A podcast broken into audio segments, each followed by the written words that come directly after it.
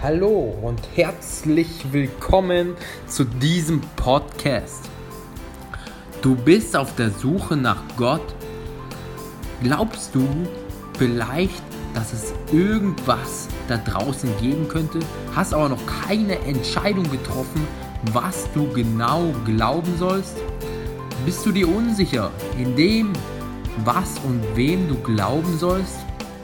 Dann ist dieser Podcast genau das Richtige für dich. In diesem Podcast wirst du nämlich Menschen kennenlernen, die ihre persönlichen Erfahrungen im Glauben teilen, erfahren, wie Jesus in ihrem Leben präsent geworden ist und wie sich ihr Leben durch den Glauben verändert hat. Du bekommst außerdem praktische Werkzeuge, wie du deinen Glauben prüfen und vor allem vertiefen kannst. Du bekommst eine neue Sicherheit in dem, wer du bist und was du glaubst. Du wirst sicher und überzeugt vor anderen reden können, wenn es um das Thema Glauben geht und Stellung beziehen können, was du glaubst. Du wirst dadurch neues Selbstvertrauen oder ein neues Bewusstsein bekommen über den, wer du bist. Ich will dir danken, lieber Hörer, dass du auf diesen Podcast gekommen bist. Ich bete jetzt für Aufmerksamkeit und Wachheit für jeden Hörer, für die Inhalte und Geschichten, die in diesem Podcast vorkommen. Danke außerdem, dass du die Leute berührst und dass sie deine Wahrheit erkennen dürfen in deinem Namen Jesus. Amen. Ja, hallo und herzlich willkommen hier zur siebten Folge dieses Podcasts. In dieser Folge würde ich euch gerne teilen, wie es bei mir persönlich in meinem Leben, was mir nochmal ganz neu die Augen geöffnet hat. Bei mir persönlich in meinem Leben war es so, dass ich oft schwankend war, was das Thema Glauben betraf. Und dass ich nicht genau wusste, ob es jetzt alles in meinem Kopf ist, was ich selber kreiere oder ob es wirklich Gott gibt, Jesus gibt, dass ich mich oft mit anderen verglichen habe und mich eigentlich nicht tief in meinem Innern selber akzeptieren durfte oder akzeptiert hatte in der Vergangenheit. Umso glücklicher und froher bin ich jetzt, dass ich zum tiefen Glauben finden durfte durch die Erfahrung, die ich machen durfte und ähm, dass ich jetzt sicher sagen kann wie denn je, dass es eine geistige Welt gibt, die wir nicht sehen, eben nicht mit unserem Verstand teilweise begreifen können, aber die trotzdem uns umgibt. Und ähm, genau, ein Umschwung, den ich ja bereits zu Beginn erwähnt hatte, war bei mir eben ein Buch, was mir ins Auge stach in Rhodos, im Urlaub in Griechenland. Rhodos ist eine griechische Insel und dort stach mir eben ein Buch ins Auge, das hieß Neue Beweise für ein Leben nach dem Tod von Dr. Jeffrey Long. Und danke für alle, die die zuhören. Danke, dass man jetzt, da ich jetzt gerade die Möglichkeit habe, das zu teilen. Und für mich, ähm, ich darf euch gerne die Markierungen vorlesen, die mich bewegten und ähm, ich hoffe, es ist auch Mehrwert für dich, lieber Zuhörer, denn was mich bewegte war, dass es eben, wie gesagt, das Buch hieß Neue Beweise für ein Leben nach dem Tod. Klingt ja erstmal spannend. Herausgestellt hat sich, dass dieser Dr. Jeffrey Long eine Studie, nämlich die größte Studie weltweit, machen durfte hinsichtlich Nahtoderfahrungen. Was sind Nahtoderfahrungen? Erstmal. Nahtoderfahrungen sind Erfahrungen, die gemacht worden sind, als der Patient bzw.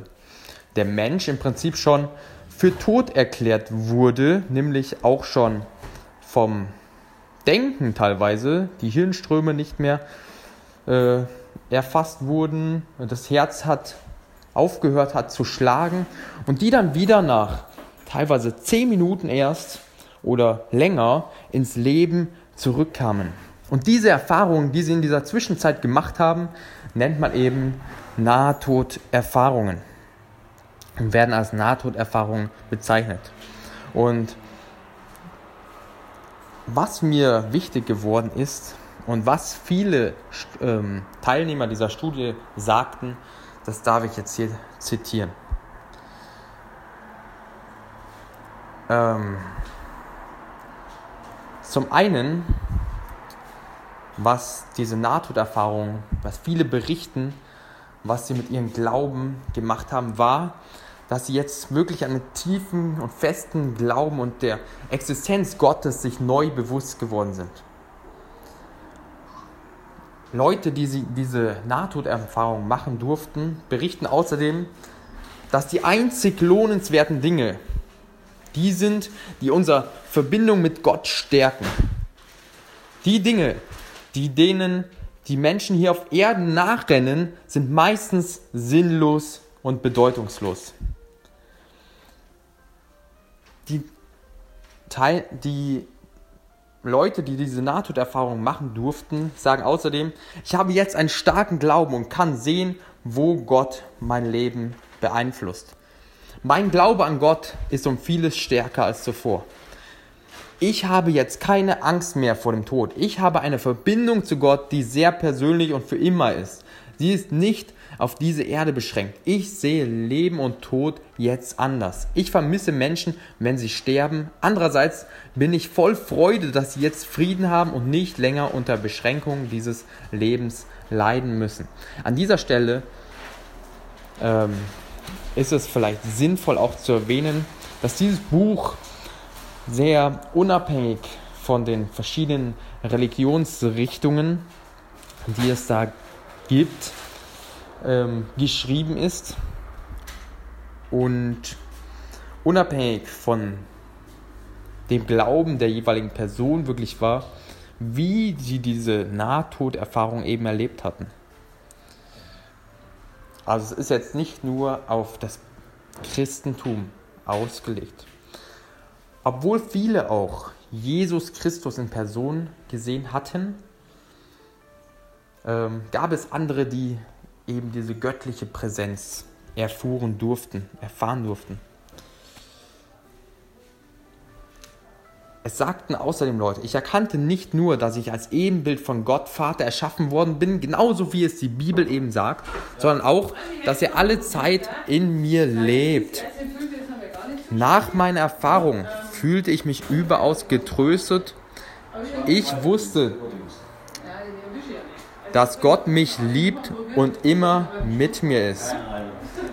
Ich weiß jetzt, dass was auch immer das Leben bringen mag, die Dinge sich zum Guten wenden, weil alles in Gottes Macht steht. Ich vertraue darauf, dass sich durch ihn alle Dinge für jeden Menschen zum Guten wenden. Ich glaube jetzt, sagen äh, Studienteilnehmer, an Gott. Ich zweifle nicht daran, dass es ihn gibt. Ich habe keine Angst mehr vor dem Tod. Ich versuche auch nicht mehr in anderen Menschen Zweifel in ihrem Glauben zu wecken. Als erstes habe ich meine Lieblingsnichte von meiner Erfahrung erzählt, denn als sie acht war, hatte ich zu ihr gesagt, es gebe keinen Gott und sie müsse selbst, sich selbst um sich kümmern. Jetzt musste ich ihr unbedingt sagen, dass ich Unrecht gehabt habe. Gott gab mir ein Wissen, aufgrund dessen ich meine ganze Lebensführung änderte.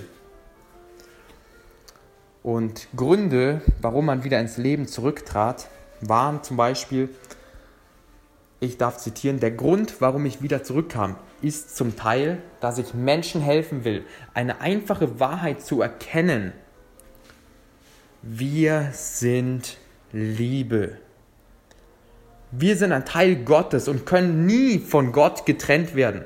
Wir haben die Dinge unnötig kompliziert gemacht. Es ist einfach nicht möglich, von Gott getrennt zu sein, weil wir alle Teil Gottes sind. Gott ist kein körperhaftes Wesen. Er ist eine lebendige Kraft und er ist die pure Liebe.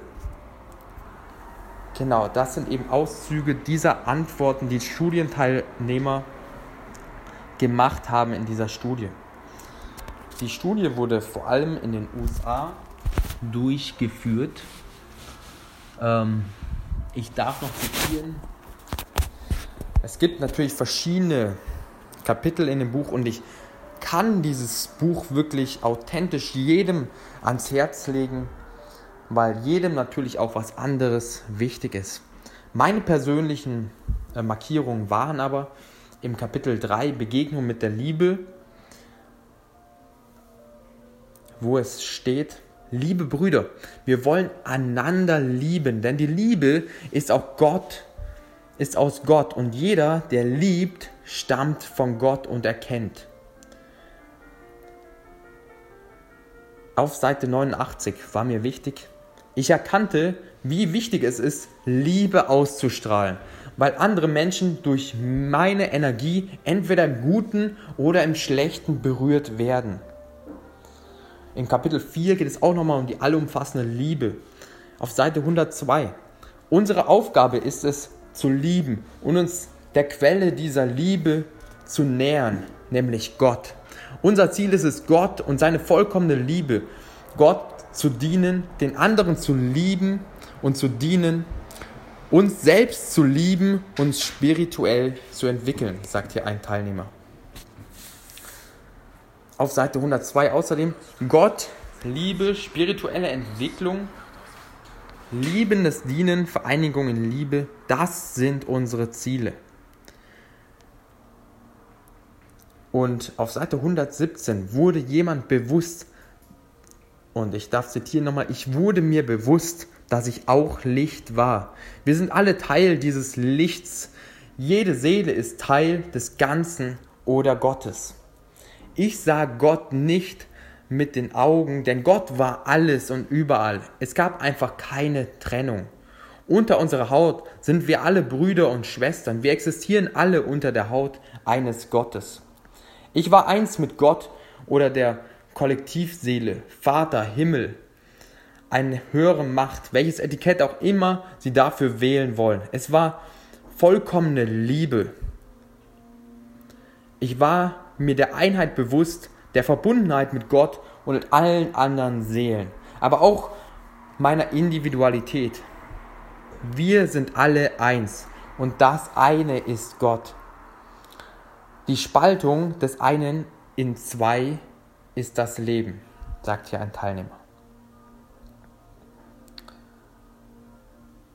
Und auf Seite 132, 123 kommt es nur selten vor, dass der Betroffene etwas über seine Berufung in Erfahrung bringt oder über mögliche Ehepartner und so weiter. Was uns jedoch häufig begegnet, ist die Einsicht, dass das irdische Leben tatsächlich sinnvoll und bedeutsam ist. Das ist extrem wichtig in einer Zeit, in der viele Menschen daran verzweifeln, einen Sinn im Leben zu finden. Und auf Seite 124 war mir wichtig, alles ist, wie es sein sollte. Es ist nicht wichtig, was uns im Leben passiert, sondern wie wir damit umgehen. Es geht letztlich nur ums Lernen. Ich weiß, dass, aus einem, dass wir aus einem Grund hier sind. Jeder von uns hat eine Aufgabe. Wir werden gebraucht. Liebt einander. Wir sollten einander lieben und uns gegenseitig akzeptieren, so wie wir uns selbst lieben und akzeptieren sollten. Was wir tun, welche Entscheidungen wir treffen, kann seine Wurzeln in Liebe oder Angst haben. Liebe ist goldenes Licht, Angst ist Dunkelheit.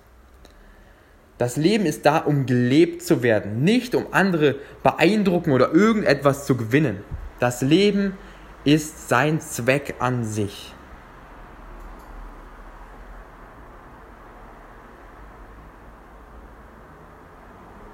Und auf Seite 126.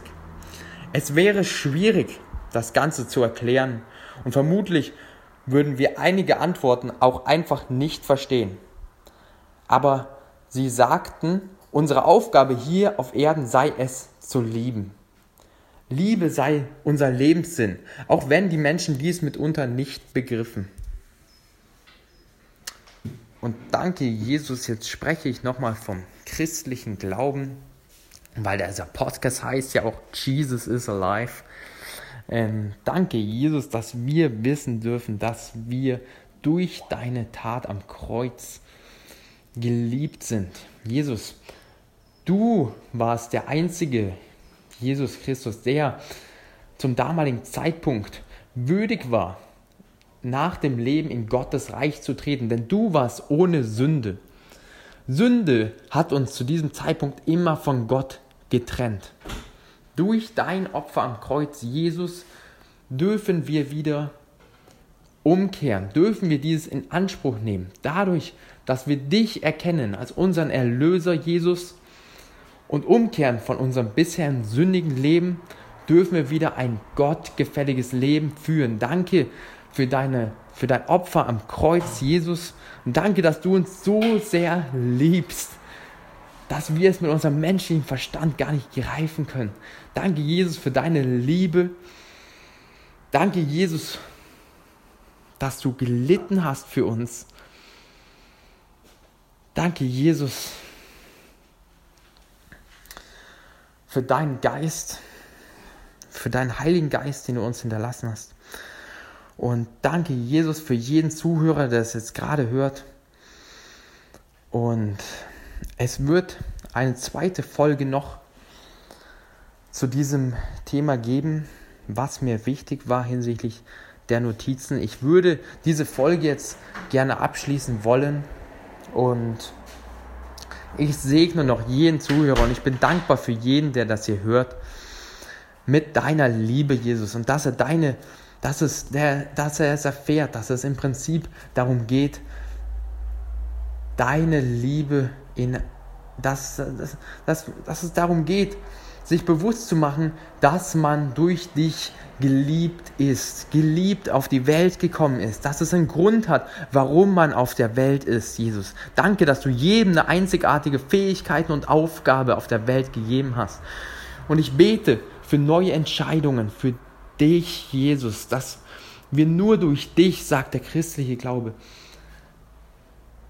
gerecht gesprochen sind von der Schuld, von der Sünde. Danke, Jesus, für in Anspruchnahme. Danke, dass wir uns in Anspruch nehmen dürfen. Danke, dass wir unsere Sünden vor dir bekennen dürfen, Jesus. Und danke, dass wir dadurch freigesprochen sind von aller Schuld, Jesus. Weil du sagst in deinem Wort, jeder, der seine Schuld, der mir seine Schuld bekennt, zu dem ist er treu und gerecht und vergibt jede Art der Ungerechtigkeit. Und ich danke dir für dein Wort.